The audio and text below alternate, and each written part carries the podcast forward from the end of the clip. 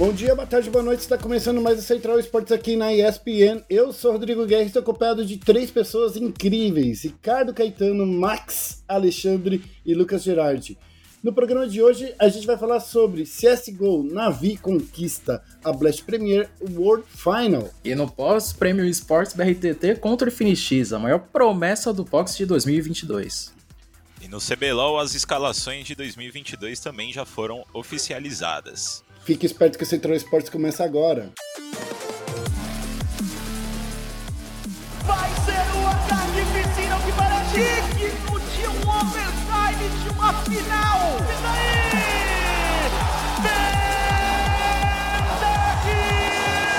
Começando esse podcast com quatro pessoas, o Ricardo Caetano foi o único que não fez uma chamadinha, então por isso que eu vou chamar ele aqui para ser o primeiro a se apresentar. E aí, Ricardo, como é que você tá?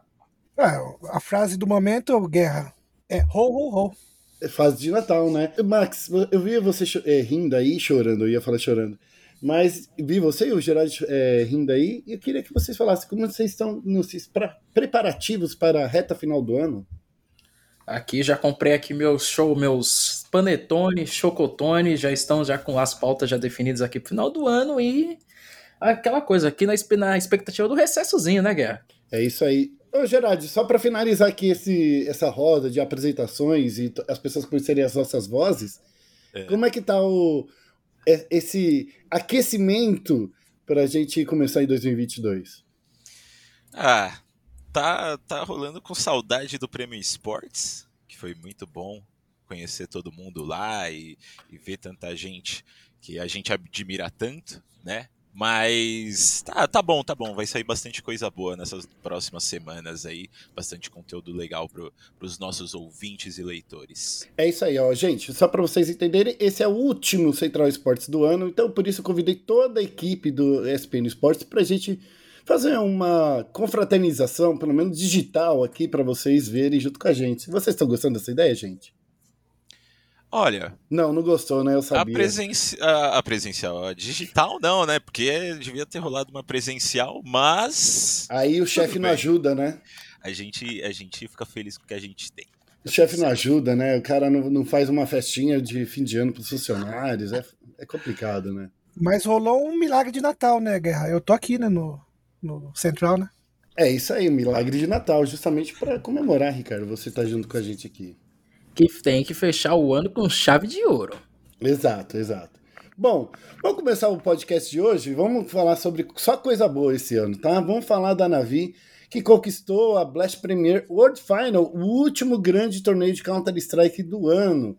A Navi é a campeã da Premier World Final e esse time aí pegou uma história. Eu queria só lembrar para vocês que essa história da, da, da Navi ganhando esse título foi conquista para todo mundo. Foi conquista para nós brasileiros, que a gente teve um, um, sonho de esperança por ver a cavalaria derrubando, né? A Team Liquid derrubando a Team Liquid para lower bracket. Eu falei assim, nossa, dá até para sonhar, né? Com, com a Liquid, com o Fallen ganhando o último torneio do ano. Não foi isso que aconteceu.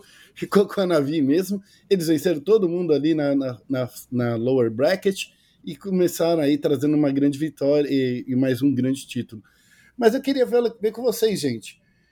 Navi versus é, Gambit.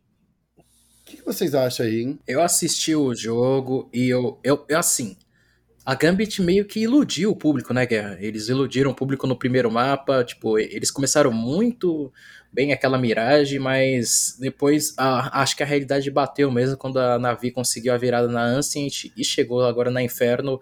Eles não deram nenhum, nem chance, nem um pouco de chance assim pra Gambit, mostrando que eles foram superiores o ano inteiro, mas assim, eu dou um pouquinho assim de crédito assim pelo, pela Gambit mesmo, porque o CIS dominou o Counter-Strike Mundial nessa temporada de 2021. A Gambit conquistou títulos no primeiro semestre também. A realidade é única, Navi é o melhor time de Counter-Strike, não só acho que não de, só de 2021, mas também dos últimos anos também, porque acho que desde a Astralis que foi tri, desde o Major de 2019 eu não vejo uma equipe tão dominante assim no Counter-Strike. Esse título aí da Navi, eu acho que fecha o ano deles com uma chave de ouro maior do que eles já tinham fechado, né? Que os caras estão ganhando tudo. Mas sem dúvidas aí, concordo muito com o Max. É, consolida a Navi como o melhor time dos últimos anos. Acho que a era Navi é real agora, né? Eu não consigo ver um time aí que consiga bater de frente com eles. Quer dizer, existem times que conseguem bater de frente com eles, mas eu acho que fazer o que eles estão fazendo não, não tem não tem por enquanto, né? Vamos ver no ano que vem como é que, vai, como é que vão ser os times aí. Já tem rumores de que o Device quer voltar para Astralis, né? Hoje foi, foi concretizado esse rumor aí. Então, talvez possam, pode ser que ano que vem chegue alguns times que, que batam muito de frente com a Navi, mas tem como, né? Os, os ucranianos, russos ali estão jogando demais, estão merecendo. Eles caíram para, como você falou, Guerra, caíram para Team Liquid.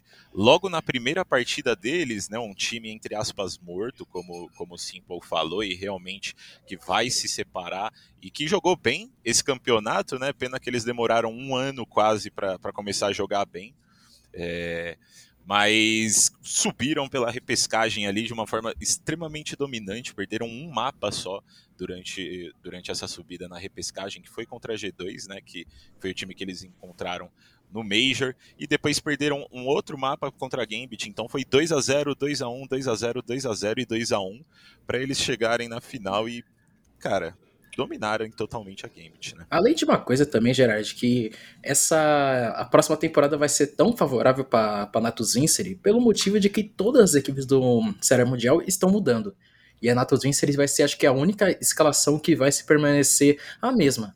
Então, tipo, acho que eles vão continuar com essa dominância pelo menos mais uns meses. A gente não sabe como vai ser o formato do, do ano que vem da temporada, né? Se vão ter, vamos voltar a ter dois Majors por ano, ou vão manter esse, esse único Major para fechar a temporada do, do jeito que eles fecharam essa, mas assim, eu acho que também tem a questão da Team Liquid que você falou também, que eles jogaram bem agora somente nesse, nesse, nesse final dessa Blast agora. Eu acho que o, o, o jeito que eles não treinaram, eles estavam num clima tipo, ah, é despedida, vamos jogar do jeito mais descontraído possível. Acho que foi um dos fatores que fizeram eles não eles jogarem bem esse, essa blast e mostrar o resultado que mostraram até agora.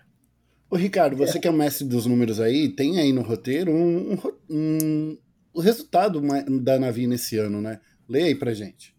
Há, há 22 semanas, né, como primeiro lugar no ranking, né, Guerra? Já uhum. levou pra, pra, casa mais de meio milhão, cara, de dólares.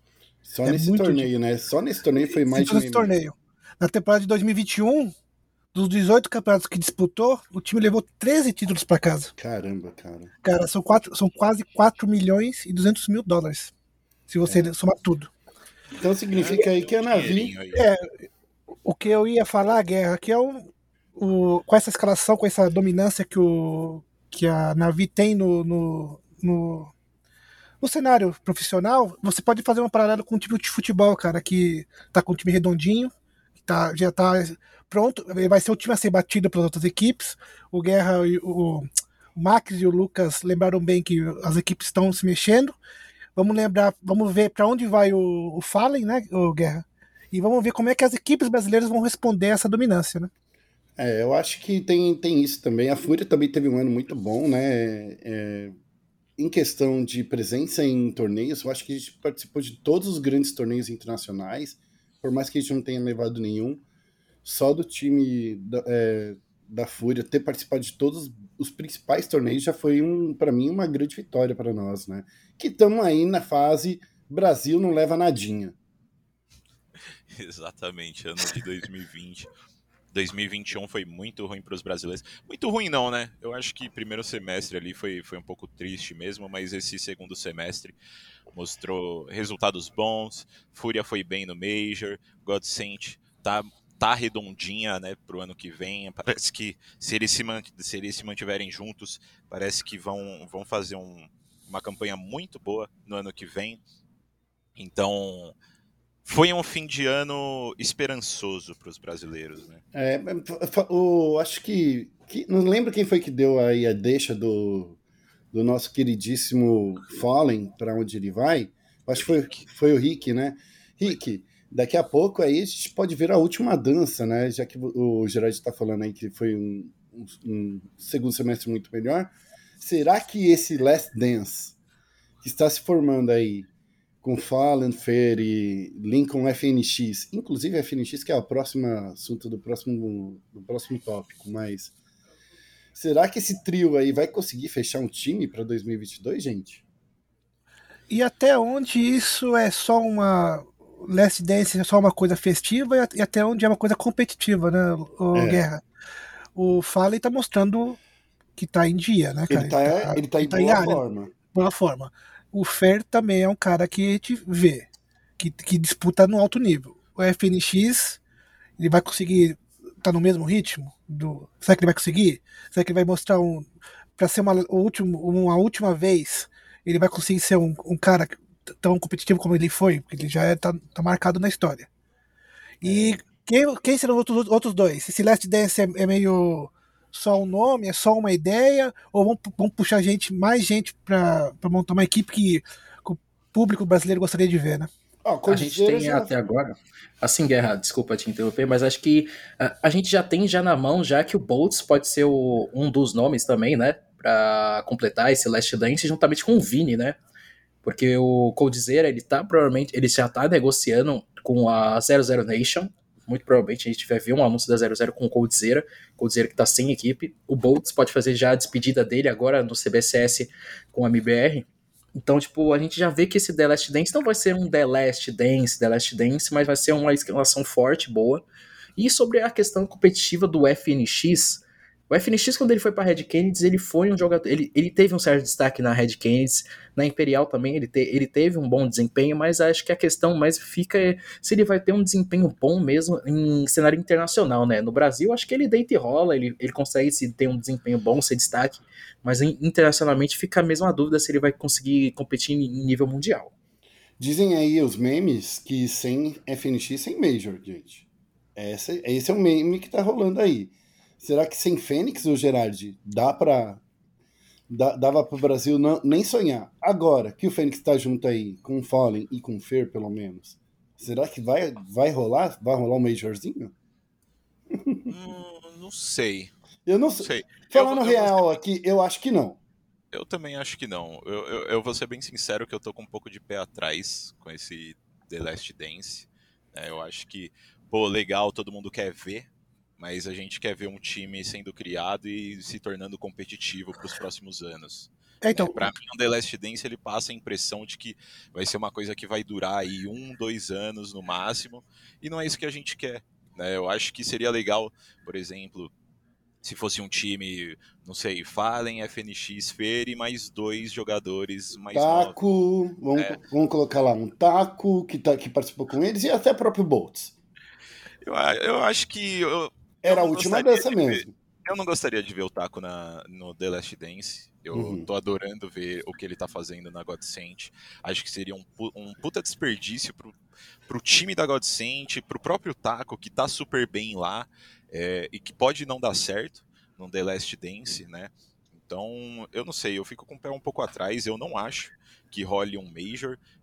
Primeiro de tudo que, né, The Last Dance, como eu falei, dá essa impressão de que vai, vai sobreviver aí por um ano, dois anos, e eu não acho que esse tempo seja o suficiente para a gente conseguir se adaptar, adaptar um time aí, né, com esses nomes para bater de frente contra os times que a gente vê no topo hoje em dia.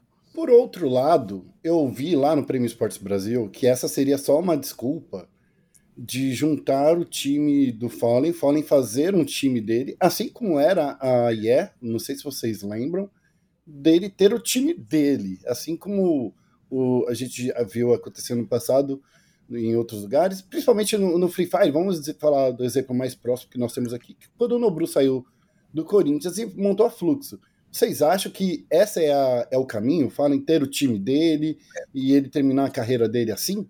Por isso que eu ia falar, logo depois que o, que o Lucas comentou, eu ia falar, o Last Dance devia ser uma coisa mais, mais pra frente ainda.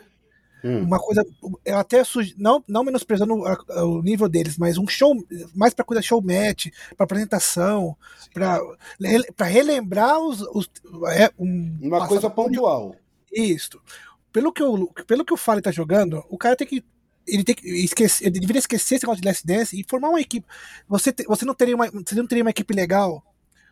De, de Fallen, de Fer, de Vini, juntando, chamando um Vini que também, tá em, também tem um alto nível, e chamando e pegando outros caras, talvez até o Codizera, quem sabe ele não, não, não, volta a jogar, forma um time competitivo, realmente, de, de profissional, profissional e competitivo, e depois pensa se num, num Last Dance mesmo, para relembrar, como eu, como, eu, falei no começo, relembrar os tempos áureos, né, cara? É. Bom, é isso, né? Eu acho que tem mais alguma coisa que vocês querem falar aí da Navi. A gente já falou de, do, dos, das grandes conquistas, falamos aí um pouquinho do Last Dance. E estamos aí, né, gente? Eu acho que, que esse foi um ano do, do CSGO, um ano muito bacana, né, da gente ver aí como aconteceu. Eu gostei de ver. E outro um detalhe para Navi, Guerra, é que a Navi que tá atraindo olhos não só no elenco principal, mas também nos, na, no Academy deles. Sim, é Eles acabaram de vender o Monese para a G2 por uma, uma quantia gigantesca, por um jogador, tipo, muito jovem, ser vendido por 600 mil, é muita coisa. É muita coisa de verdade. A gente, ele está sendo, ele está sendo apontado por ser um, um possível herdeiro do Simple daqui a uns anos também. A Navi tá criando uma boa base jovem também, então acho que essa era Navi pode se pode se pode ter muitos, mas muitos anos ainda pela frente. É isso aí, gente. Bom, vamos já que a gente está falando de CSGO e a gente vai passar para falar LoL, vamos falar do confronto que a gente quer ver mesmo. É porrada. Fênix contra BRTT, a maior promessa do boxe em 2022. Só para a gente é, colocar aqui os nossos queridos ouvintes, que já devem ter ouvido, sim, né, de tudo que aconteceu na última semana. Semana passada tava rolando lá, todo mundo numa boa, na quinta-feira, é, na madrugada de quinta-feira, achando que ia assistir o Prêmio Esportes Brasil, que teve ainda diversas surpresas, como o Casimiro levando personalidade do ano, o Gaules como maior streamer do ano, que eu acho que tá errado essa ordem, deveria ser inverso, mas isso daí. Acho que depois, depois dessa conversa a gente pode até falar um pouquinho sobre isso, mas foi o que aconteceu na última quinta-feira, é, do dia. Na verdade, na noite da, da quarta-feira, já no dia 15, aconteceu aí algumas indiretas entre Felipe BRTT e Likon FNX. Eles começaram a se estranhar, criaram uma, uma, uma threadzinha, um, alguma coisa. Os dois são jogadores, é, lutadores, estão treinando boxe há algum tempo. O Fênix dizem aí as, as boas línguas que ele está treinando boxe há pelo menos seis anos. BRTT entrou no boxe nesse ano, Alguns, ou, ou, foi um pouco mais para trás, gente? Foi, foi, foi esse ano que ele eu entrou no boxe? Eu acho que foi esse ano, se eu não me engano. Foi esse, eles, foi esse ano. Foi, no, acho que mais pro finalzinho, assim, de 2020, quando a pandemia tava nas uhum. alturas, assim, ele, tá, o pessoal tava tentando ficar em casa, tentando criar um hobby, assim, e ele começou o boxe, começou a voltar a treinar também. Isso. E aí o BRTT começou a treinar boxe, então os dois aí são os grandes lutadores Felipe BRTT está aí com um ano de treinamento e o FNX está aí trabalhando há muito tempo. BRTT está com sangue nos olhos. Inclusive, rolou até uma tretinha dentro do Prêmio Esportes Brasil. Eles se estranharam, chegaram até se empurrar, e aí na, na noite desse, dessa, desse domingo, dia 19, BRTT ainda chamou, meio que oficializando o, é, o convite, falando que para deixar de ser blogueirinho. E aí, gente, essa treta do Felipe BRTT contra o Fênix vai sair das redes sociais ou vai pro, pros Zings? Bom, do jeito que tá as coisas assim, eu acho que claramente vai, vai pros Zings sim. Hum. É uma tendência, assim, de ver jogadores famosos, influenciadores indo agora pro resolver as coisas tirando essas farpas das redes sociais e indo direto resolver na mão coisa que os irmãos Paul estão fazendo com no é agora desafiando o ex-lutadores UFC. Tivemos agora a luta agora do, do Logan contra o Floyd Mayweather. O, o Pasha Biceps vai resolver também, ele também vai lutar agora, acho que é um influenciador também da Polônia também. Então isso acho que tá virando uma moda agora, né? Tá virando uma moda. Mas eu quero saber, vai sair sangue? Vai sair dente voando? Vai ter olho, é, vai ter olho roxo, ô Gerard? Eu acho que sim. É, a gente já ouve hum. alguns rumores aí de que talvez de que uma empresa estaria querendo fazer acontecer isso no ano que vem, né? E pelo que a gente vê, os dois também estão afim né? É, Por mais que. Quer dizer, eu acho que o BRTT tá mais afim do que o Fênix. Assim, é, eu acho que os dois estão afim, mas nenhum dos dois estão afim do jeito que eles estão mostrando nas redes, Hum. sabe? Porque. Eles, eles, estão, abri- eles estão abrindo algum negócio, alguma academia, eles estão querendo promover alguma coisa aí que gente- no final eles vão falar, ó, estamos. Quero Não, lutar, quero lutar que não. como eu, vamos, vamos para tal Eu lugar. acho que é mais, assim, eu acho que tá sendo mais um marketing pesado mesmo pra essa luta. Eu não acho que, que essas picuinhas que estão rolando nas redes estão sendo de verdade. Esse último vídeo do BRTT pra mim foi foi assim, o ponto que precisava pra eu realmente entrar nessa ideia de que é marketing, porque Ah, sim, eles estão parece seguindo. ser Eles, muito fingido, parece ser muita atuação, não sei, assim, eu, eu Então, não se- conheço o BRTT pessoalmente, não sei se ele tava falando sério ou não, mas parece mais marketing do que qualquer outra coisa. Estão seguindo a receita do bolo, né, Lucas? Estão. Exato. Vamos fazer tal coisa, vamos aparecer em público e se provocar. vamos- Exatamente. Pare- Parece que tá sendo um pouco de marketing aí, mas mesmo assim deixa, deixa hypado pro ano que vem, né? Eu acho que agora que o BRTT não vai competir, é, vai ser legal ver ele se aventurando no box aí, já é uma coisa que nesse ano ele já falou o quão importante o box foi para ele, né? Para passar por, por esse, esses dois anos de pandemia que tem sido difícil e gostaria de ver ele lá no, no, no ringue contra o FNX e, e alimentando um pouco mais essa, essa tretinha deles aí, por mais que possa, possa ser um marketing, né, um possível marketing, mas acho que acho que vai rolar sim.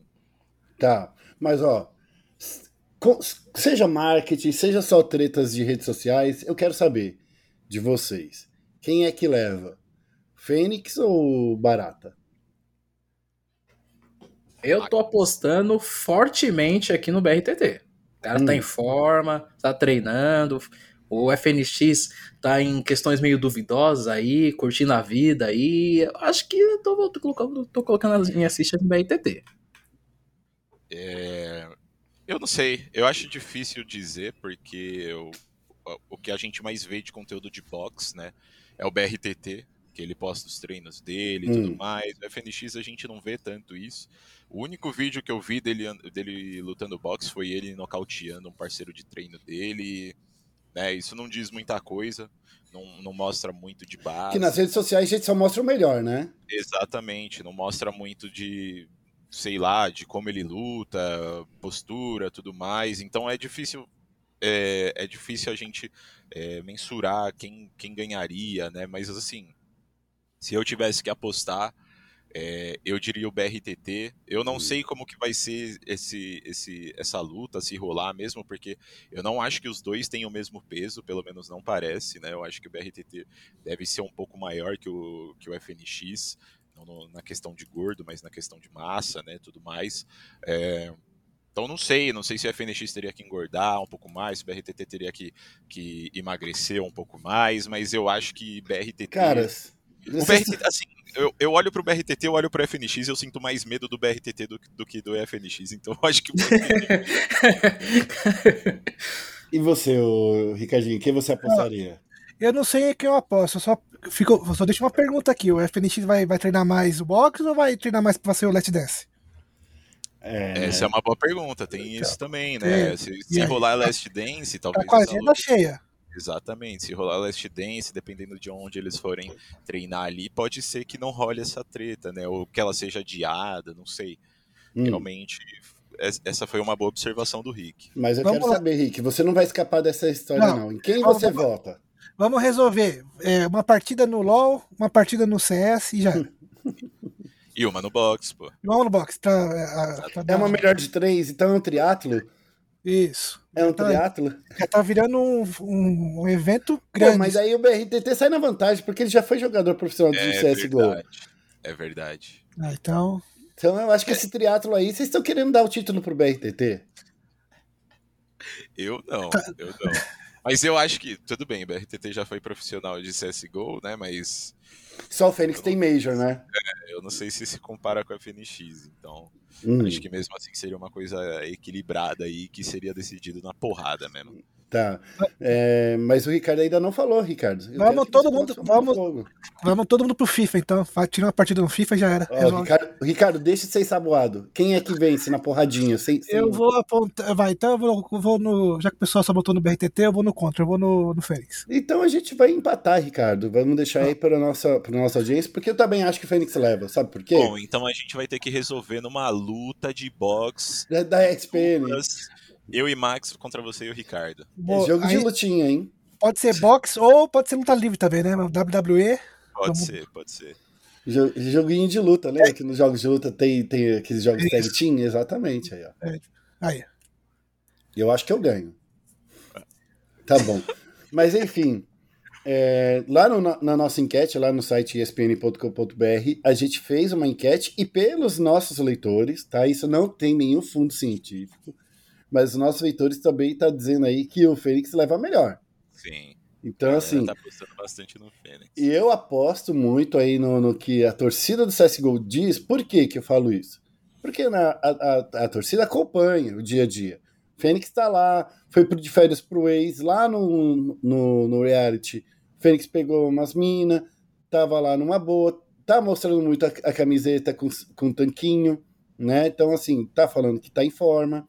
É, treinou boxe lá no de férias com ex. Então, assim, acho que temos uma história para contar em 2022. Essa é a melhor história que a gente pode ver.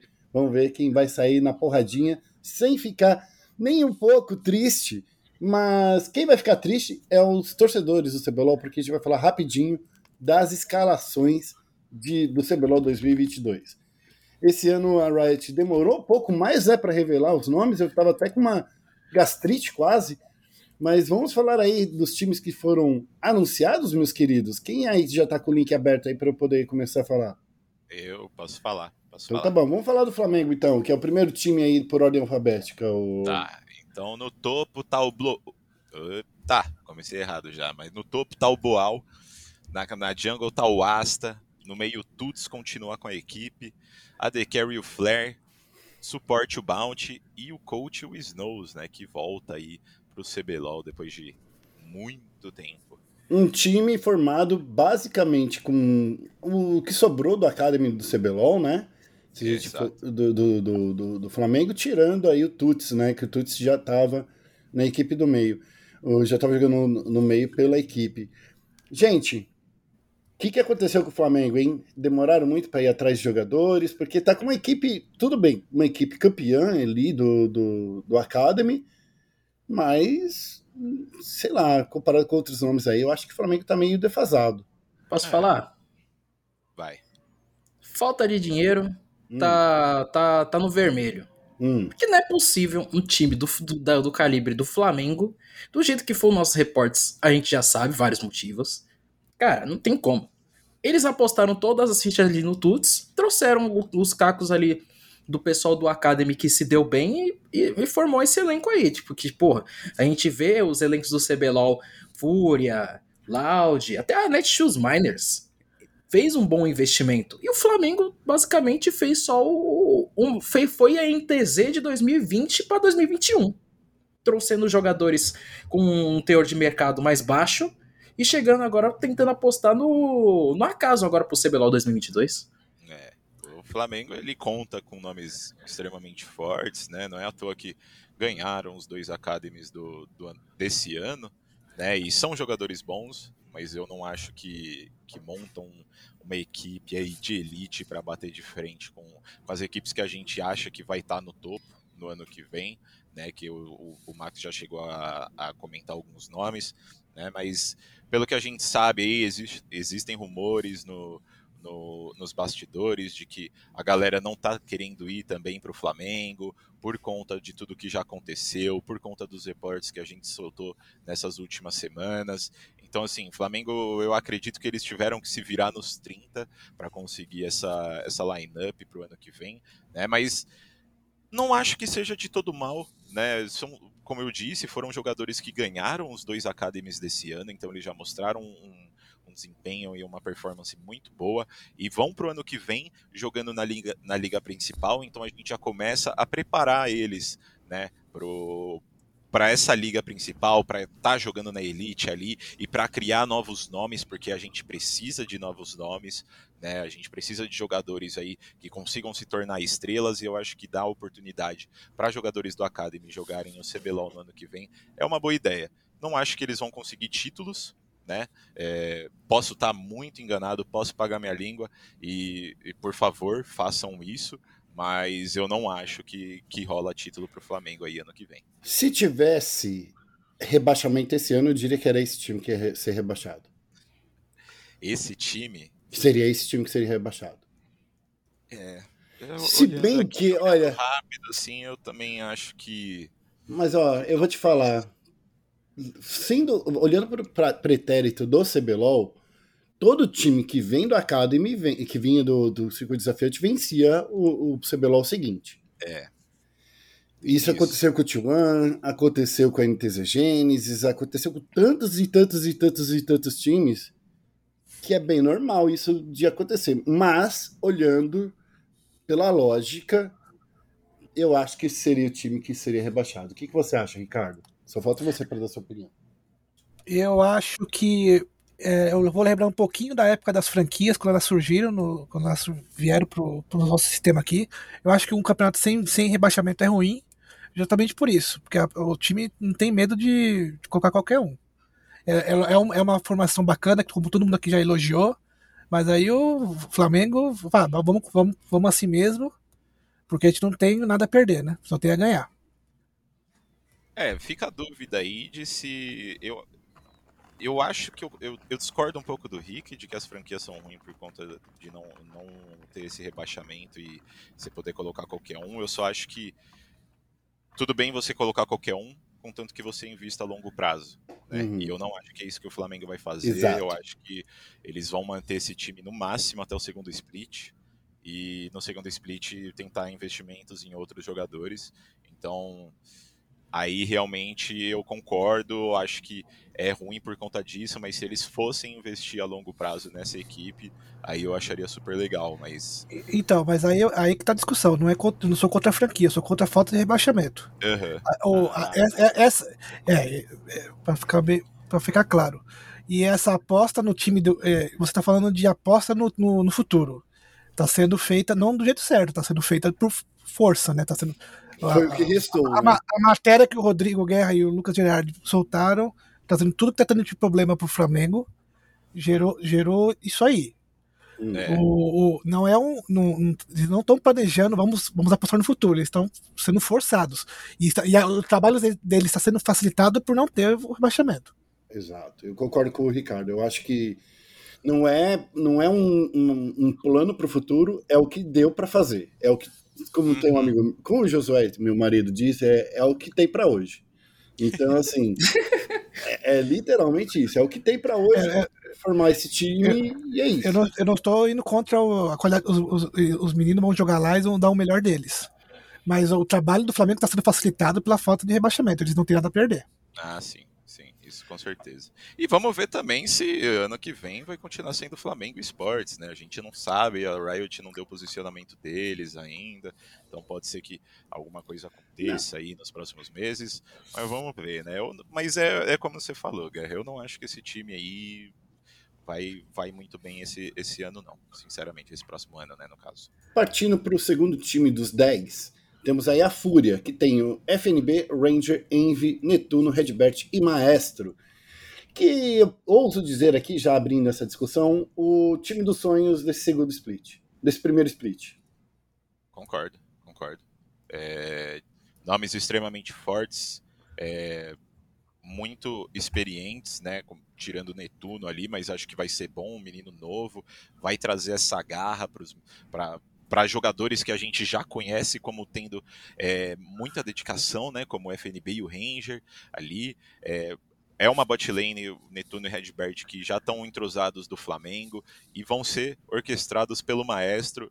Então, assim, se esse time não for bem, eu vou ficar muito surpreso.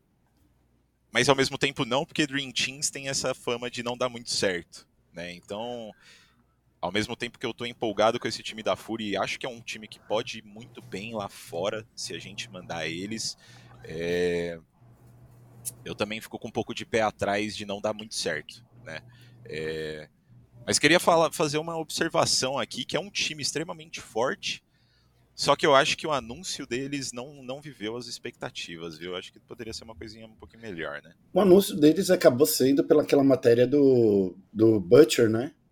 Que, que todo mundo só fala da matéria do Butcher sobre a contratação do Ranger do que pelo fato e mesmo do, O vídeo que eles do vídeo soltaram. que eles fizeram, né? Porque Maestro tem. Ó, eu- eu- todo mundo sabe quanto que eu gosto do Maestro aqui, né?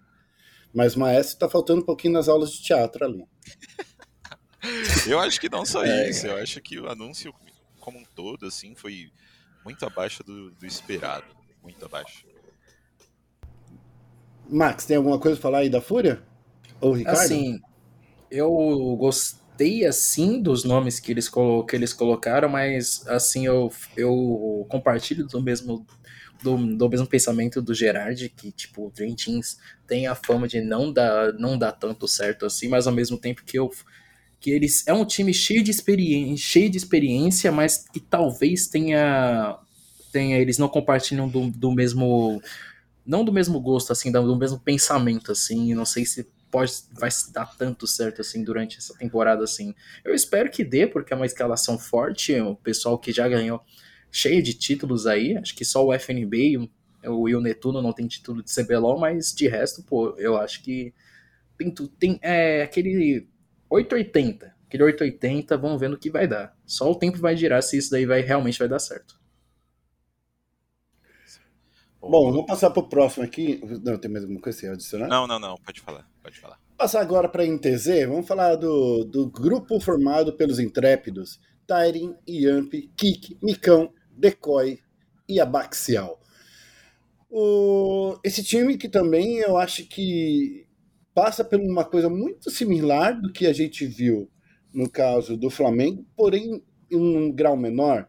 As pessoas já ouviram muitas coisas serem ditas sobre a NTZ, de falta de investimento em salários, não investimentos na, na organização, tá? Em salários, os salários não são tão altos assim, pelo menos é esses, ah, esses bastidores que a gente ouve, e é por isso que o time ele não é tão atrativo para os jogadores. Tyren, que já teve uma temporada no CBLOL, o Kik, que está vindo aí também do Academy, temos aí dois caras muito grandes, né, que é o Micão e o Yamp, que são jogadores que têm muita história aí para contar, e o Decoy, que é um australiano que está vindo aí para completar, que talvez seja o menino de, de- dos olhos do Abaxial. Gente, esse time eu vejo como um time de meio de tabela para tentar se engrenar e quem sabe no segundo split tentar alguma coisa. Eu também. Vejo Eu, eu acho que eu coloco mais a NTZ como um time que pode surpreender, mas que pode, ao mesmo tempo que ele pode surpreender, pode- é um time de meio de tabela. Uhum. Parece aquela formação de vamos ver que dá, né? Ver se dá liga, né? Às vezes dá liga mais do que o talento, né? É, eu acho que pode ser isso, porque talentos individuais a gente sabe, o Yamp é um cara incrível, gosto muito do menino de Ourinhos, é, também gosto muito do, de ver o Micão, que não desistiu, né? Que, que ainda tá querendo, inclusive o Micão, um dos atiradores aí ao lado do BRTT com o maior número de títulos na sua carreira. Então, assim, é um time que tem peças de experiência e tem, pe- e tem peças ali que a gente vê que são iniciantes. Eu não conheço o Decoy, sendo bem honesto, mas eu acho que existe uma- um potencial de meio de tabela de novo. Quem sabe se engrenar, melhora para o segundo split e aí talvez lutar pelas cabeças. Mas a gente tem que ver no que vai dar. É, o Decoy eu também não conheço muito, não. Muito, quer dizer, não conheço ele. Basicamente, nunca vi ele jogar, se eu não me engano. Então, é, essa bot lane aí fica um, um pouco de uma incógnita, né? Mas acho que o Micão é um cara experiente. Acho que. E também o Decoy é australiano, né? Já. Se eu não me engano, ele, É. era, da, ele era da Pentanet. Eu não sei se ele chegou a jogar Mundial já com, com a Pentanet. Ele foi pro, pro MSI já com eles, então já teve experiência internacional e, e tá numa, numa região que é melhor que o Brasil, né? Então Hum. acho que ele não vai ter muita dificuldade chegando aqui. É, posso estar muito errado, mas pode ser que essa bot lane aí seja, seja realmente boa. O, o Kik eu também não assisti muito a Academy durante esse ano, então eu não sei muito o que falar, mas vi, um, vi tweet do Abaxial para confiar nele, porque é uma aposta da, da INTZ né, para o ano que vem, e pode ser que vingue muito né? Fico feliz de ver é, tendo essa, essa oportunidade com, com outros nomes disponíveis no mercado. Então, quero ver aí o que, que, o que, que esse time da INTZ vai ver, ver o que, que o Yamp vai fazer, né? Porque antes, se ele tinha um FNB para jogar ali no top, ou o Matsukaze no bot, ou até mesmo o Crashiel, que teve um ano muito bom é, nesse ano, né? Agora ele está aí com dois jogadores menos experientes, né? Com Tyrin e Kick. Então, vamos ver como é que eles vão conseguir fazer o Yamp fazer o jogo rodar ali para eles, né? É, vamos ver. Bom, partindo para o próximo, temos Kabum Esportes, que tem uma polêmicazinha que eu quero trazer antes de qualquer coisa. A Kabum e a Netshoes Miners tinham um problema. Qual era o problema? Ambas as equipes tinham uma certa participação do conglomerado Luiza, né? A dona, dona Magazine Luiza era, tinha participado, comprou a Kabum e com isso levou o time de esportes deles e a dona, dona Luísa Trajano também tem é, tinha uma participação dentro da Netshoe Miners. Inclusive, o name rights né, é, te dava a, a, ao, à querida Magazine Luiza 10%. Isso daí já foi desfeito, porém mantém o patrocinador master, né, que é um, uma empresa do, do conglomerado aí da, da, do Magazine Luiza.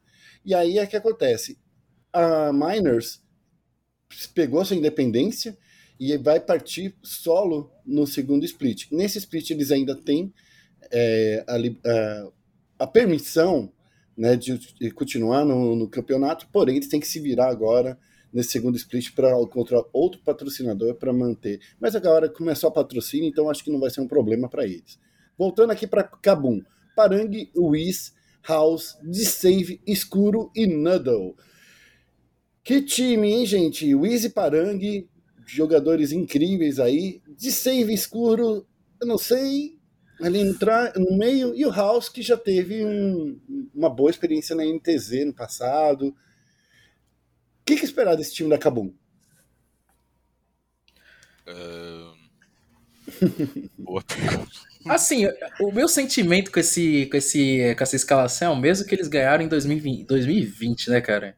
trouxendo Parang e Wiz, a gente falou assim, pô, mais coreano no time da Cabum, será que vai dar certo ou não vai dar certo? É. É, ainda estão apostando no Evrot, o Evrot ainda tá naquele dilema que o pessoal fala que, porra, vai dar certo ou não vai dar certo. De save sendo. De save o escuro. Escuro teve uma boa atuação no Academy também. Mas assim, eu, eu acho que eles podem eles podem ser um. Eu ainda coloco na mesma, na mesma, no mesmo patamar do NTZ. É um time de meio de tabela que pode também surpreender. Mas eu acho que vai ser mais meio de tabela porque eu não, não sei, cara. Eu acho que tirando Parang e Wiz, assim, essa, o restante da escalação fica um pouco duvidoso, assim. Se vão dar um certo, vai, vai dar certo ou não vai. É, eu, eu acho que, que eles também são um time de meio de tabela, mas eu acho que eles são mais acima da INTZ. Né? Parang e Wiz já, já jogaram aqui, já mostraram que, que jogam bem. É, o House, eu acho que ele é um cara que eu gosto muito. Eu acho que na passagem dele na INTZ ele mostrou um jogo muito bom. Infelizmente, como top laner, não, né? Mas como mid laner mesmo, é, eu acho que ele, ele foi bem, ele se mostrou um, um, uma promessa do nosso cenário, né? E eu tive a oportunidade de conversar com ele para uma entrevista no, alguns meses atrás e ele parecia estar tá muito é, muito feliz de voltar pro, pro mid, né? Foi fazer bootcamp lá fora com Chiari e com mais algum outro jogador que eu não lembro quem é agora. É, então estou ansioso para ver o o Escuro. Eles jogaram bem, eu, eu, eu, acredito que eles jogaram bem nesse último split do CBLOL. Então, acho que é uma equipe que pode surpreender ainda mais que a NTZ, sinceramente. Uhum.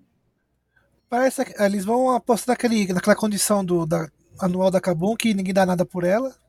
De repente ela tá lá no topo, né? Vai passando os jogos. Isso é passando, verdade. Ela aparece, ela consegue classificação, tá, tá na final. Opa, já tá. É, eu acho que muito disso, Ricardo, tem um lance de ser o. A Kabum, ela é uma organização muito boa, quando a gente para para olhar, quando eles são fazem scout, né? E a gente ainda acha meio loucura, né, nos scouts que eles fazem, mas dessa vez eu acho que não correspondeu com a expectativa. Mas é isso que você disse. Tem um técnico ali por trás, que é o Noodle, que é um técnico muito competente. É um técnico que gosta muito da Kabum. Que pode ajudar sim, né, é, eles se desenvolverem. E eu concordo com você, pode ser um time que de repente está lá, sem mais nem menos, primeiro lugar da tabela, vai para os playoffs e quem sabe até pode ganhar um campeonato. Eu não, eu não vejo isso é, como uma coisa negativa, mas eu acho que isso pode acontecer sim. Você não, você não espera que, que eles façam isso? Você não vai, você não vai, você não vai cravar nunca que ela vai chegar em primeiro, uhum. mas você não vai ficar surpreso se ela chegar. É, not surprised, né? Exatamente. Bom, a Liberty tem Chiari, Dizamis, Crastiel, Matsukaze, Uos e Kalec. E vamos combinar aqui, hein? a Liberty foi o time que foi forçado a mudar, né? Porque a, a chegada do Chiari e do Zamis tem muito a ver do, dos jogadores que a gente já falou anteriormente. Yamp e FNB saíram da equipe, mas eles trouxeram nomes aqui, principalmente o Chiari, que foi uma surpresa na, na, na Rensga, né? No split passado, que eu acho que, que pode dar uma boa e tem a cara da Liberty mesmo, né? Eles gostam de investir em, em, em surpresas, assim, quando eles formaram aquela a escalação deles anterior também. E, e cara, trazer o Chiari de Zamis também, é, acho que é bem normal também. O Chiari foi muito bem no segundo split com, com esse vice aí da Rensga também, o Zamis que estava no Academy da. No, ele foi até relativamente, eu não sei se relativamente bem, mas foi bem durante a campanha do Academy agora. E Kashiyama Tsukasa e Oz a gente já conhece, né? Uhum. Mas aquela forma assim, tipo, será que esses três ainda vão conseguir performar em alto nível sem o FNB e o Yamp, que eram uhum. a liga do time? Essa é uma boa pergunta, né? Eu acho que esse time da Liberty aí também pode surpreender muito. Eu não sei se tem cara de topo de tabela. Ah, lá vem essa história de novo, né? Sempre com o time da Vorax, né? Prodig, PRG. Esses caras nunca tinham chance, sempre eram grandes é... potenciais, mas será Exatamente. que a gente tá com, com, com esse pensamento de splits passados? Eu acho que não. Eu, desculpa, Gerard. Eu acho que tem top, cara de top 4 esse time. É, assim, tipo, é um elenco bom. É um elenco bom, mas acho que a falta do FNB e do Yamp, que eram as caras do time, eram os caras que faziam o time se movimentar muito bem, vai, vai pesar demais nas primeiras rodadas. Hum. Sim, com certeza. Eu não. Eu, eu fico um pouco nessa dúvida porque eu não conheço muito o trabalho do Desamizes. Como eu falei, eu não assisti muito o Academy esse ano, então eu não sei o, o, como ele joga, o quão bom ele é, mas eu acredito que talvez ele encaixe bem, porque ele já era da Vorax Academy, né? Então eu acredito que ele já, já deva conhecer a, a, a o clima do time ali, né? A atmosfera, o, o método, a, a, metodologia da Vorax, que é super. Vorax não, desculpa, agora é Liberty, né? Mas é uma metodologia deles que sempre foi muito elogiada por todo mundo.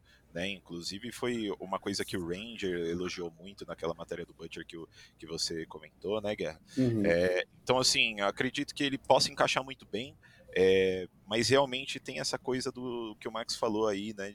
Deles jogarem sem FNB e sem AMP, que eram essa liga do time. Eu acho que eram a parte forte, né, do time, não que os outros fossem fracos, mas acho que eles ali davam realmente uma cara ao time, né? Mas eu acho que pode ser que eles fiquem ali no meio de tabela, mas pro topo desse meio de tabela, né? Porque eu confio no trabalho do Kalec, eu acho que ele já mostrou um, trabalho extremamente forte com o time da Vorax nesse último ano e com, com, os outros elencos que passaram pela mão dele. Então acho que é um time que, que pode ir muito bem sim no próximo ano. Eu acho que é um ano que o Craciel pode brilhar, né, Rick? Eu acho que ele ficou muito tempo sendo suporte do, o, do mais um suporte pro, pro Yamp, eu acho que dessa vez ele vai ter a liberdade para fazer coisas diferentes. E é pode assim ser. que na, pode ser que nasça assim uma, um talento escondido, né? Às vezes tá, tá eclipsado pelo por talento de outras pessoas e quando uhum. tem a chance vai brilhar. Só quero fazer uma reclamação desse time aí, porque era a Vorax Liberty. Perdeu o Vorax, né? Perdeu o nome bacana e ficou só com o Liberty, né? Não, mas o Liberty tudo bem. Eu acho que como todo mundo viu a entrevista, né? Eles tiraram o nome da, da, da van, né? Porque estava sendo uma, coisa que poderia influenciar nas pessoas no entendimento delas, levando para o lado político, né? Então, assim, a van continua como patrocinadora, mas só perdeu agora o naming rights, mas ainda está lá patrocinando o time. É, E eu acho que, assim, o Vorax era o time legal, mas a própria Marina disse que não era o time dos sonhos dela, né? O time dos sonhos dela era a Prodigy, com a camisetinha rosa, que ela, que ela gostava, que ela tinha criado a identidade visual, e que, de repente, perdeu por causa da franquia, quando abriu a franquia, né? E agora é um time com mentalidade nova, o Samuel tá lá por trás também. O Samuel, que querendo ou não, vem fazendo um bom trabalho com o time de Valorant, né? A gente viu Sim. como Valorant vem trabalhando muito bem sabe, a gente sabe que eles vão fazer. E eles prometeram também né, um centro de, de treinamento, o melhor da América Latina e o maior. E vai ser aqui em São Paulo. Vamos ver como vai ser assim que eles liberarem, né? É, eu acho que juntando aí metodologia de Vorax e estrutura e tudo mais que a, que a, a Van Liberty conseguiu conquistar nesse ano, eu acho que é um elenco que pode surpreender bastante a gente também. Uhum. Bom, partindo para os últimos cinco, Loud, que vem com Robô, Tai, Nose, Dudes the Boy, Cells e o técnico Von. E mais uma vez o Tai mudando de, de, de posição, né? Tai que a gente já estava acostumado com, com ser um top laner, já foi mid laner, já foi atirador, já agora já foi é, selva, voltou para selva, gente. Que que é isso? Tai é um jogador que tem mais multifunções do CBLOL. Eu acho que é porque ele joga aran que nem eu. O Tai voltando para a posição que ele foi vice-campeão em 2017, né, Guerra? Uhum. Ele foi, fez parte da Pen Game lá, junto com. No, podemos dizer assim, no último jogo do Kami profissionalmente, em alto nível, contra a Team One, naquela grande final no, no Mineirinho. Foi, foi uma, uma final assim que eu posso dizer que. Tem, eu tenho boas lembranças também desse, desse dia também. E acho que ele tá voltando para a zona de conforto dele, né? Porque no top ele foi bem no top, mas acho que ele se, acho que ele se sente acho que mais à vontade na jungle. Foi engraçado ele dizendo no, no podcast da Loud, né? Que ele falou assim: putz, a coisa que ele mais odiava era da Last Hit em Minion. Cara, Imagina o cara, o cara joga LOL e fala que a pior coisa de uma fase de rotas é da Last Hit Minion. Então eu acho que é uma coisa que realmente me incomoda aí. E que bom que ele vai pra selva, que na selva não tem, não tem essa coisa de dar last hit, né? É só dar porradinha e pronto. Exatamente, só no, nos objetivos, né? Vamos ver se ele vai conseguir dar o last hit nos objetivos que Mas é um são time forte. importantes. Ah, com certeza, é um time forte, tem nomes fortes, né? Mas fica aí a dúvida de como essas personalidades vão se, se, se encontrar ali, né? Para mim, não sei, a, a, a, a, impressão que me passa é que talvez seja muito cacique para pouco, pouco índio. Ah, mas não foi isso que a gente falou nesse, na, quando a Loud entrou no CBLOL? Que tinha muito, muito estrelinha, tirando o Cells e o Tai. Agora todo mundo é estrelinha. É. Todo mundo é estrelinha agora na Loud. eu, eu, fico, eu fico pensando assim, quem é a, entre Loud e Red Candies, qual é a equipe assim que fica no, no, top, no, no top 2 assim, do CBLOL? Se a gente colocou a Fúria como o, o principal time do, do, campeonato, será que a Loud conseguiria tirar essa, essa, essa, tirar essa diferença da Red Candies, sendo que a Red Candies também tá a mesma coisa desde, o, desde a temporada agora de 2021? Eu acho que Red Kennedy ficaria no top 2, pelo menos para mim, né? Mas não sei vocês, mas eu acho que a, a Loud aí, eles vão talvez sofrer um pouco nesses, nas primeiras semanas, né? Pô, tá, tá voltando pra jungle aí, tem que voltar a se acostumar. Tem dois solo laners novos, então, pô, tem que conseguir ali um, um, entrosamento, né? Tudo mais. Já vai ter entrosamento com os dois do bot, mas de uma forma, vai ter que conseguir esse entrosamento de uma forma diferente, né? Porque função diferente. Então, não sei, assim, esse time da Loud, para mim, eu, eu, eu, acho que vai demorar um pouco para engrenar, mas quando engrenar vai ser um time extremamente forte. Bom, partindo para Netshoes, temos o, o top laner do Run, que é da Coreia do Sul, o Croc, que volta aí pro, pro time, que depois de tretar com o time, falou, voltou... Não, não ele, o Croc tretou com a Rensga, desculpa, tava viajando aqui. Tem o N, o Drop, o Hulk, e o político como técnico. Esse é um time que eu acho que, assim, pelo que eu tava vendo aí do, do Run, que tô, tô vendo o, o passado dele, é um cara que tem um potencial, Ele jogou aí na, Academy, na LCK Academy Series, não foi tão bem, jogou ao lado do Swan, do Notice. O Notice, Notice tá indo para a LCK principal, o The Run não foi. É que eu acho que lá na, na Coreia do Sul é muito destacado, né, gente? É, eu. Assim, eu tenho essa, essa impressão aí de que ele vai chegar aqui, vai, vai jogar bem, né? Como vai amassar? É, eu acho que ele vai amassar muitos top laners, mas alguns não. Eu acho que robô FNB. É... Quem mais? Robô e FNB, para mim, assim, são os que eu olho e acho que vão bater de frente com ele. Mas de resto, assim, eu acho que ele vai conseguir ir muito bem né? E eu acho que vai fazer bem para Netshoes Miners ter essa dupla no, na top lane, na, na, parte superior do mapa de sul-coreanos. Eu gostei de ver que o Croc vai continuar no Brasil, eu gostei de ver ele jogando é, durante esse ano aqui no Brasil. Então, fico feliz que ele achou um time, né? Espero que, que não role tantas, tantas é, desavenças com esse novo time dele aí. Mas para mim a grande incógnita desse time mesmo fica no N ali.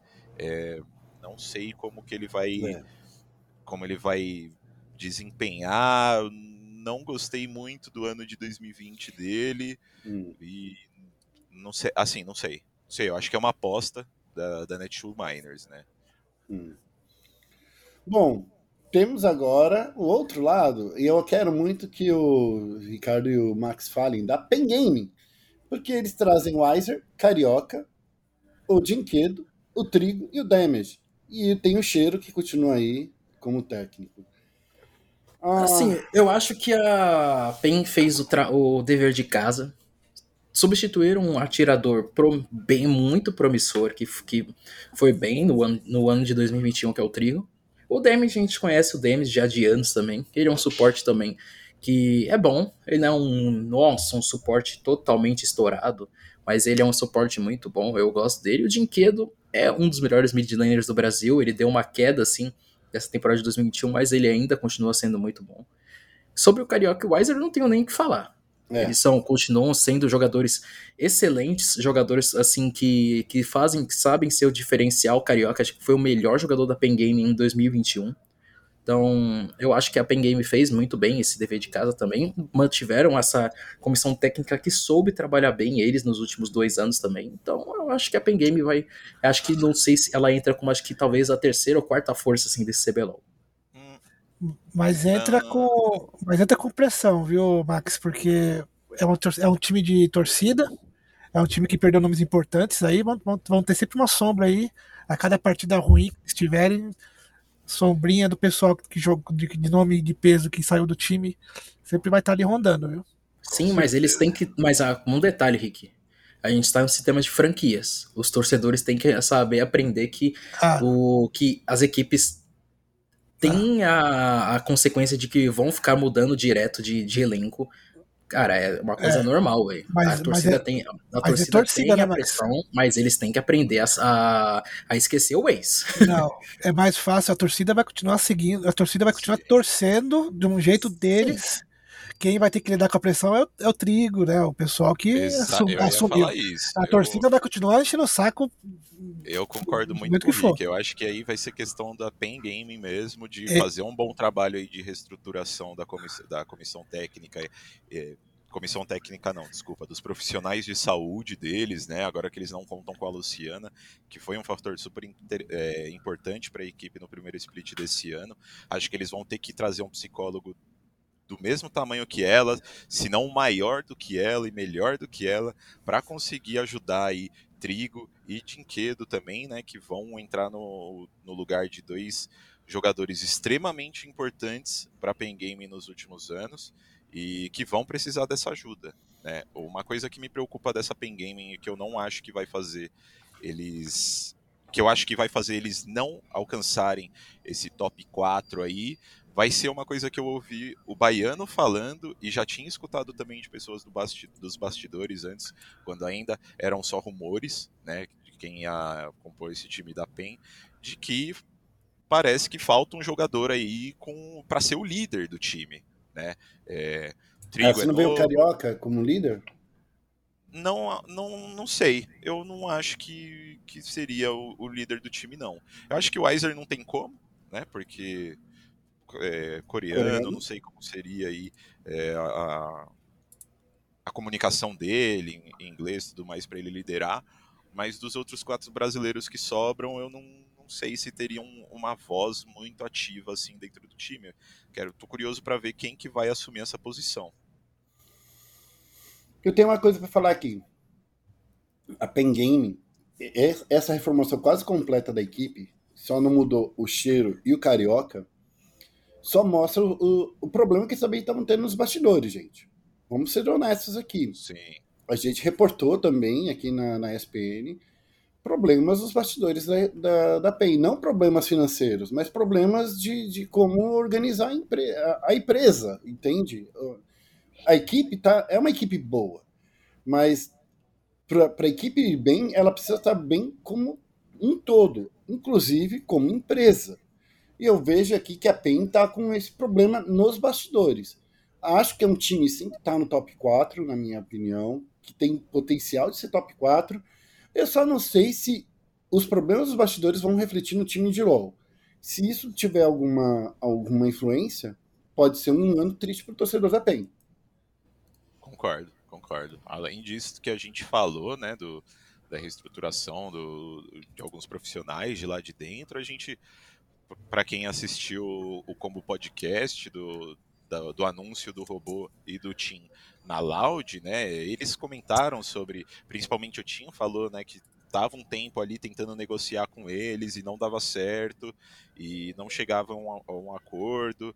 A gente viu a, lá o anúncio de, de despedida do Tim por parte da PEN, assim, deplorável. Pelo amor de Deus, da próxima vez contrata alguém que sabe escrever para escrever esse, esse anúncio de despedida, porque você colocar que sorte nossa. Eu já ia comentar isso também. Pelo amor de Deus, né? Meu como Deus do céu. Como que não passou por ninguém, alguém falou isso vai dar merda, né?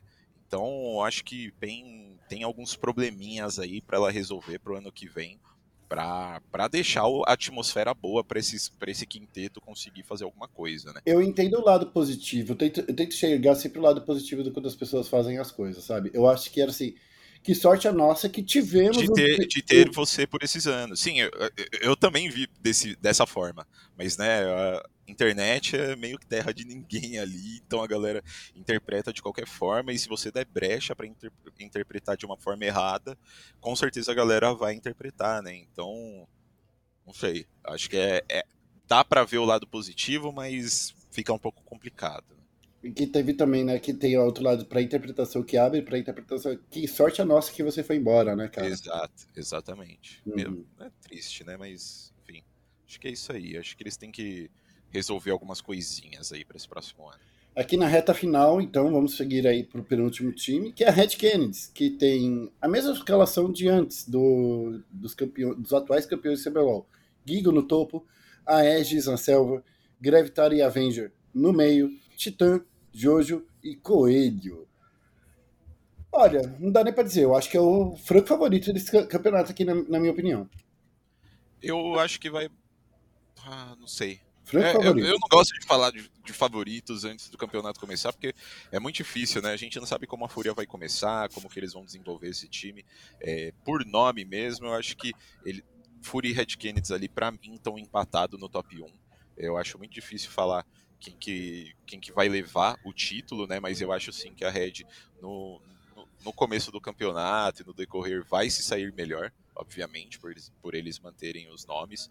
E, e acho que é um time que vai dar trabalho esse ano inteiro. É, só espero que eles comecem a conseguir ver modos ali de, de fazer essa mudança entre Gravitar e Avenger ser uma coisa mais. É, Natural. Mais estratégica, né, para o hum. time é uma coisa também mais natural, é, porque a gente viu que o time estava trabalhando muito bem com o Gravitar, colocaram um Avenger lá no Mundial, foram bem também, então espero que eles trabalhem um pouco mais em como colocar esses dois jogadores em, em contra cada time, né, para eles conseguirem abrir um leque maior de estratégias para a equipe. E assim, acho que na parte de, de nomes assim dentro da escalação da Red Canis ainda coloco o Aegis como o melhor jogador deles também, um ele se provou como um grande, grandíssimo diferencial e acho que uma surpresa também. Por, por cenário de League of Legends nacional também, que a gente faz tempo que a gente não viu um jogador levar tanto. Assim, tudo bem. O Giamago foi escolhido como jogador, assim, como revelação também, mas eu acho que a Edge surpreendeu demais, assim, todo, todos os aspectos também. Eu estou ansioso para ver como ele vai performar, performar agora para a temporada de 2022.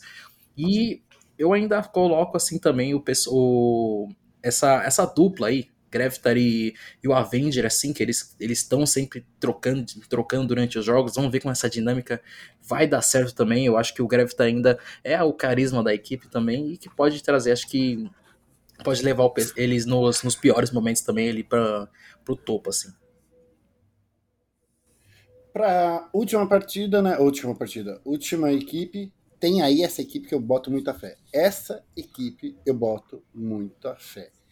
Rensga Sports, Aiel, Minerva, Goku, Hades e Guard, dois sul-coreanos, e o técnico Kim.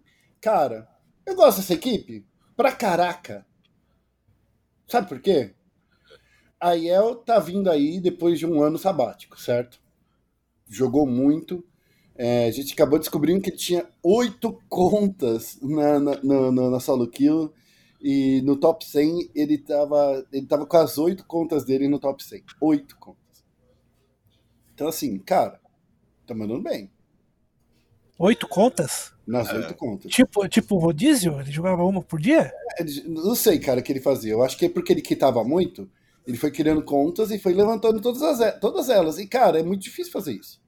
Quem fez ah, isso no ah, passado foi o Takeshi. Será que é tão difícil assim? Eu acho que é, cara, porque se você assim, fica muito tempo sem jogar com a conta, você derruba ela. É, é que eu não sei, né? Pra gente, com certeza é difícil, né? Eu não, eu não tenho tempo pra jogar com a minha conta, sair né? do diamante, então, enfim.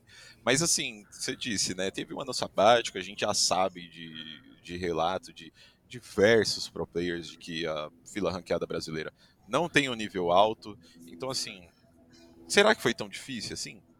Eu não sei. Eu acho que é um feito impressionante, óbvio, por você colocar oito contas lá, mas eu não sei. Eu fico com um pé atrás com a IEL porque a gente não sabe que a IEL que vai acontecer, vai, vai aparecer. Qual vai ser o IEL? Vai ser o IEL da Red Canids? Vai ser o IEL da PEN? Qual vai ser o Exato. IEL, né? A gente não sabe qual que vai acontecer. Um novo IEL, né? É, um novo IEL pode ser também, mas assim, eu acho que de qualquer forma ele vai chegar bem, né? Porque sempre foi um nome que foi muito bem. É, e o, tem o retorno do Minerva também, né? Que deu uma de BRTT, aposentou por um split, voltou. E que ficou trabalhando na criação de conteúdo, estava indo muito bem, inclusive, na, na, no, na, na, equipe do Baiano. E, cara, voltou pro, pro split. E assim, vou te falar, na minha opinião, ele é um dos, dos, dos caçadores do Brasil tão inteligentes quanto, quanto o, o, o Ranger. Sim.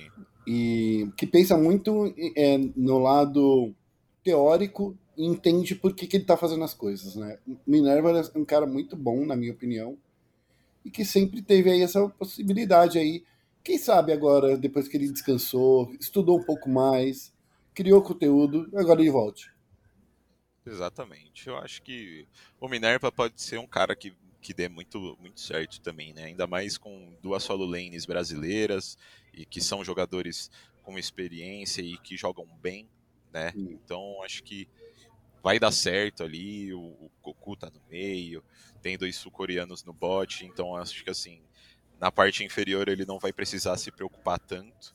Né? Eu posso estar muito errado, mas não sei se existem muitas bot lanes nesse, nesse próximo split que vão dar muito trabalho para esses jogadores. Né? Eu acho que ali talvez Dudes e Cells, é, Titã e Jojo com certeza, e Netune e Redbert. De resto, não sei, assim, eu não acho que tem bot lanes tão fortes assim que vai dar trabalho para eles, né? Mas com certeza posso estar errado, mas eu acho que esse time da Rensga também é um time que eu acredito que vai estar tá no topo do, da tabela, assim. Ó, já o Hades, que é o, o coreano Park Ji-seong, que é o nome dele, é, ele vem da Dragon X Academy. Dragon X a gente sabe que é uma equipe muito boa lá na Coreia do Sul, né? Então, assim, eu go gostei mesmo de ser surpreendido com ele. Essa chegada dele foi uma, para mim, na minha opinião, foi uma surpresa.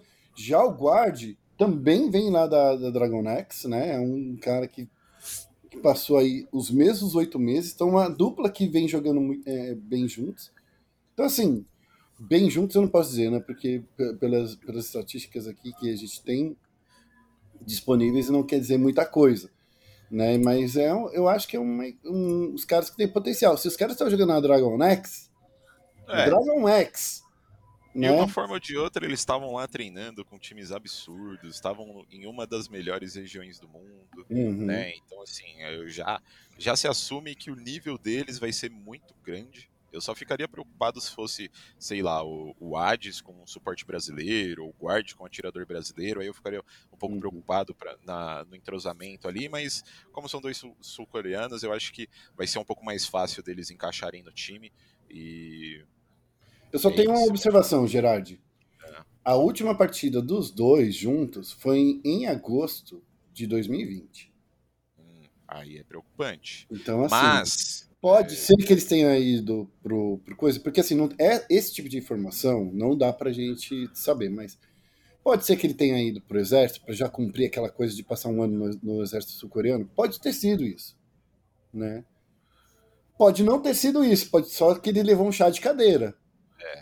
Mas assim, a gente não sabe, a gente precisa saber buscar mais informações sobre, sobre, sobre esse quesito.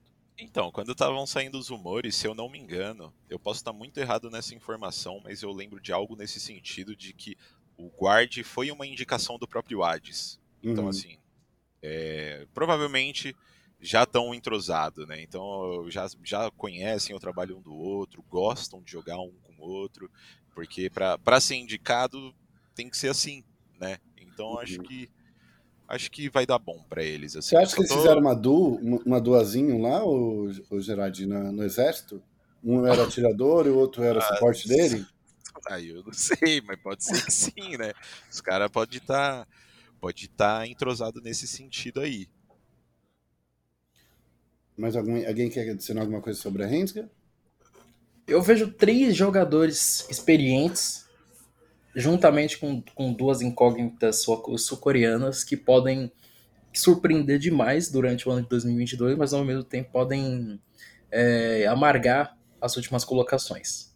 Então eu não sei. Eu acho que eu coloco uma incógnita mesmo nesse elenco da Rensga. Bom, fica, fica a dúvida também aí, né? Porque como que vai funcionar esse time da Rensga, porque eu não entendi se o Gafone tá no time ainda, se ele não tá, porque no Wikipedia mostra que ele ainda é o head coach e o, e o Kim é o coach, mas no perfil dele não tá, e se eu não me engano ele também não tava na lista da Riot. Inclusive, é... eu vi falar papos que o Gafone ia investir em criptojogos. Ah, aí, aí não sabemos, né, o que aconteceu com o Gafone. Eu acho que ele fez um trabalho extremamente forte com a Rensga no, durante esse ano, então não sei porque é, ele não está na lista da Riot, né? E fica a dúvida aí de como vai ser, e fica a dúvida também para esse próximo split de que a The Carry que vai aproveitar a ausência do, do, do BRTT para crescer a imagem dele, se tornar ali um, um, um, símbolo da liga, né? O Titã, será que vai ser? Será que vai ser o Trigo ali que vai, hum. vai calçar a chuteira dele? Eu Vamos acho que, ver, ó, né? Nesse sentido, melhor, ADR, a, a, a, melhor BRTT de 2021, primeiro split, para mim pode ser tanto o Titã quanto o Dudes. São os jogadores acho. que têm esse potencial aí de trazer é, atenção, porque são dois jogadores que sabe que Titã, primeiro, por ser filho do BRTT, inclusive, né? Gente já sabe disso. O BRTT foi pro futuro é, e, e, trouxe aí o, o Titã com o filho dele. E o Dudes The Boy, né, outro cara carioca, marrento, que tá na lounge, inclusive, que pode potencializar esse caminho, então eu vejo que dá pra fazer isso. Também acho, também acho. Mas é isso. É isso. Acho que terminamos. Maybe Christmas, he thought, doesn't come from a store. Maybe Christmas, perhaps, means a little gente, terminamos aqui. Só para lembrar agora, para finalizar, o CBLOL volta no início do ano que vem. e volta com tudo. Ele volta já volta no dia 22 de janeiro, então vamos ter aí ó, pelo menos mais quatro semanas até lá, até um mêsinho para essa estreia do CBLOL. Espero que seja muito bom e que vai ser presencial, né? Eu acho que eu tô mais animado por isso, gente. Eu CBLOL também tô. presencial. Eu também tô. É, vai ser muito da hora ver a torcida lá pela primeira vez, né? Então, também tô muito ansioso pra isso. Ô Ricardinho, você acha que dá pra gente fazer um CBLOL aí com churrascada de novo? Porque assim, era isso que a gente fazia, né? Mentira, não era não, a gente não fazia churrasco não. Mas a gente pode criar uma nova tendência aí de criar um churrasco pra acompanhar o CBLOL e fazer um plantãozinho no final de semana, né? Pré, durante e pós rodada tem que ter churrasco. Tem que ter churrasco. Tem, É isso, gente. Olha, esse programa ficou enorme, uma hora e quinze, mas é um programa que pra a gente ter aí pra, pra galera duas semanas aí eu ficando ouvindo e, e tentando absorver os nossos pensamentos. A gente vai é, se despedindo por aqui. É o último Central Esportes de 2021. Ricardo Caetano, meu editor assistente, meu querido amigo de anos e anos. A gente já se conhece há 10 anos, Rick, é isso? Ah, cara, até mais, viu? Até mais. Se for, se for puxar capivara, vai longe, viu? Eu acho que é uns 14 anos, né, Henrique? Obrigado Ah, já. aí, Ricardo, por ter participado com a gente nesse último programa do ano. Valeu, Guerra. Nós dois aí entramos juntos, né? Mais um ano de ESPN, né? Faz tempo, estamos aí já na. na Seis luta. anos, Henrique. Seis Já. anos. Esse. Seis anos já. Esse ano, em especial, tivemos a. O Lucas um pouco mais, mas tivemos o prazer e a honra de estar aí com o Lucas e com o Max, né, nessa, nessa geração que está agora. Quero desejar a todos um feliz ano novo. Um Natal primeiro, lógico, né? Feliz ano Natal e um belo feliz ano novo. Que seja um 2022 de muita saúde, principalmente. A pandemia está longe de acabar, todo mundo se cuidando. Não façam como o jornalista Lucas Gerardi, comam bastante chocotone no, no Natal. Nossa, É mais- Com panetone. Chocotone é mais gostoso. Muito melhor, muito melhor. E que todos tenham, cara, um futuro iluminado, com muita saúde, com muito sucesso. Lucas Gerard, já que você foi citado aí, agora você tem seu direito de resposta. É terrível essa seu, seu gosto aí por não gostar de chocotone, cara. Não, em nenhum momento eu falei que eu não gosto de chocotone. O cara colocou panetone na frente do chocotone. Que panetone é crime! muito superior. Chocotone... Chocotone nem faz sentido, nem tem chocolate direito naquilo, velho. Não, não faz sentido nenhum. Sabe o que- vocês Você que comprando os O chocolate que aí. tem é uma pinceladinha, assim. Você tá- não, tá eu tô comparando com o chocotone da Balduco, não aquele chocotone que vem com um- uma fonte de chocolate no meio. Pô, isso daí até eu prefiro, porra. Mas aí, aí tá, é, tá sendo uma comparação muito injusta. Eu acho eu que você tá comparando com o da padaria. Eu tô comparando chocotone e panetone e Balduco. O próximo, é passo, o próximo passo do Lucas é falar que ele gosta mais de chocotone salgado, que isso aí é uma, uma afronta a qualquer um. Ah, não, isso daí não, gente. Chocotone salgado? Nossa, essa mania de paulista tem que acabar, cara. Chocotone salgado. Eu Pode procurar. Procure. Ah, Procure- panetone salgado, pô. É isso. Ah, não, Panetone isso daí, eu, salgado. isso daí eu vi também. Busque conhecimento e fuja Vou ser aí. muito sincero, eu fiquei curioso, mas eu acho que deve ser uma merda. Então, mas É. assim, é, como um panetone, como um chocotone, como um panetone salgado, como o que vocês preferirem. O que importa é estar comendo coisa gostosa. E boas festas a todos que estão ouvindo a gente aí. 2021 foi um ano muito bom e, e espero que 2022 seja um, um ano melhor ainda para todo mundo. Quer dizer, muito bom para mim, né? Não sei para o resto da galera, mas espero que seja melhor do que foi esse ano. E, e é isso. Feliz Natal e boas festas. Max, você é o último aqui que a gente ainda não descobriu nenhuma coisa negativa pra gente falar mal de você, né? Mas, cara, se- fica na, na sua, na sua, hein? Não vai querer inventar modinha também, não. Feliz ano novo pra você, Feliz Natal, cara. Cara, esse ano aí foi uma verdadeira montanha russa na minha vida pessoal e profissional. Todos Vocês já sabem os motivos, não tô afim de ficar falando de novo de, de coisa ruim, né? Mas, porra, eu só quero agradecer também. Eu já fiz esse mês aí, eu completo é, seis meses com vocês. A gente, eu tô alguns, completei um semestre aí na ESPN também. Espero que tenha muitos mais meses aí junto com vocês. Foi, vocês fizeram meus dias muito mais felizes também. Trabalhar com vocês foi, foi do cacete. Foi maravilhoso. Eu não tenho nenhum um ponto de falar mal de ninguém daqui, nenhum ponto de falar mal do, do, do- do trabalho. E, cara, só desejar um feliz, ano, um feliz Natal, um feliz ano novo e que 2022 seja tudo maravilhoso para todo mundo e que a gente vai se ver muito mais vezes nesses presenciais. É isso aí, gente. Mais uma vez, muito obrigado para vocês que nos acompanham há seis anos aqui no Central Esportes. Seis anos de podcast. Estamos aí no número 247. A gente vai fazer de novo essa pausinha, já falei. A gente volta em janeiro do ano que vem. Agora só no ano que vem que vocês falam com a gente, tá? Gosto de fazer essa piada de tiozão, porque eu sou tiozão. Eu posso fazer isso. Mas, enfim, é, espero que todo mundo tenha um ano novo e um Feliz Natal incríveis, que vocês consigam passar com a família de vocês e que no ano que vem eu tenho certeza que a gente volta a se ouvir aqui.